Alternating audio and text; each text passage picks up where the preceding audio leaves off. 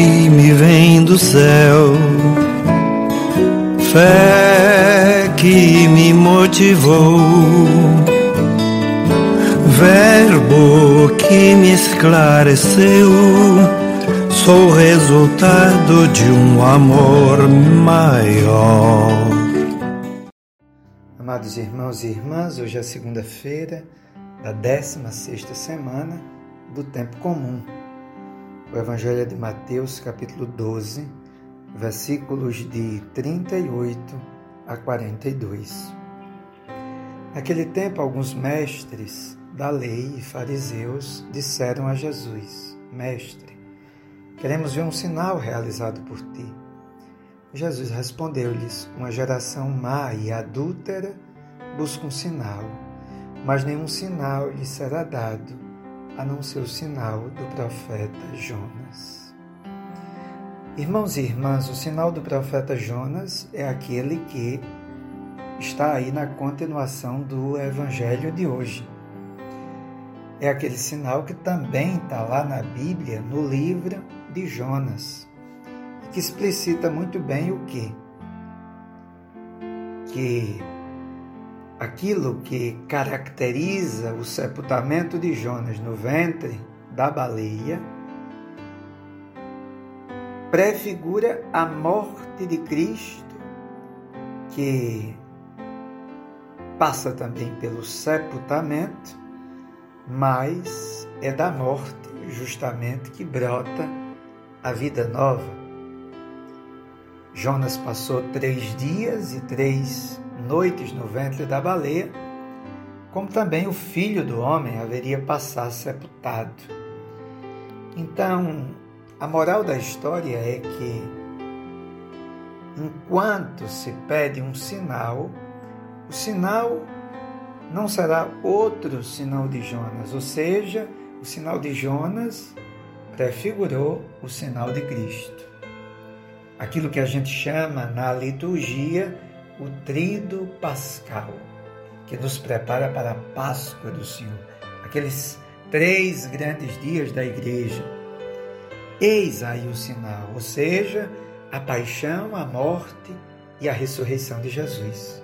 É este o sinal.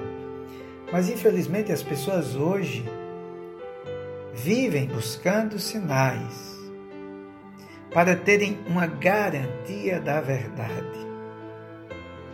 Jesus nos exorta a aceitarmos a sua pessoa, o seu ensinamento, as suas atitudes, seus gestos, a sua ação.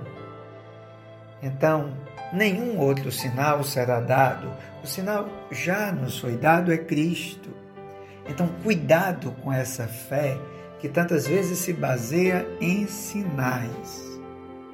Os sinais certamente nos ajudam mas precisamos ir além dos sinais. E o sinal maior é o sinal que está ali. A paixão, a morte, a ressurreição de Jesus. Jesus mesmo é o sinal. Não existem outros. Mas há também uma outra geração, que é aquela geração que predominantemente, nesse momento odierno, sente repulsa pelos milagres.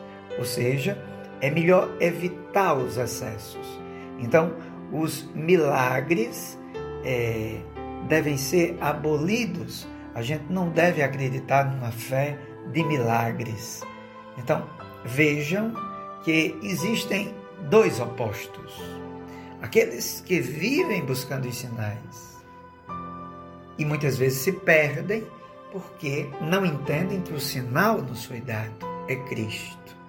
E aqueles que não querem sinais, ou melhor, aqueles que têm repulsa aos milagres, porque normalmente pregam que os milagres podem nos tornar fanáticos.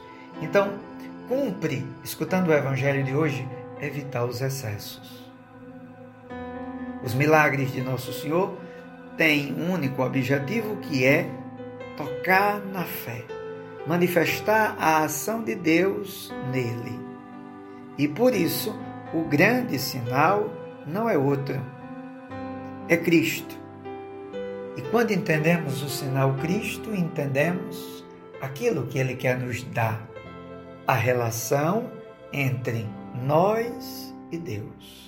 Quando aprendemos do sinal Cristo, nos convertemos e crescemos numa relação com Deus que não está mais pautada em nenhum dos excessos, em nenhum dos extremos.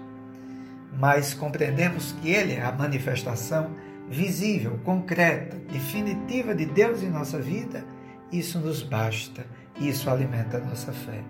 Por isso, escutando esse evangelho de hoje, peçamos a Nosso Senhor que Ele nos converta para que possamos acolher a salvação que vem dele. E eu vos abençoo em nome do Pai, do Filho e do Espírito Santo. Amém.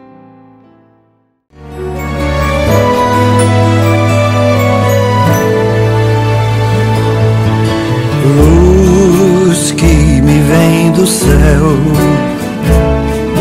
Fé que me motivou, Verbo que me esclareceu.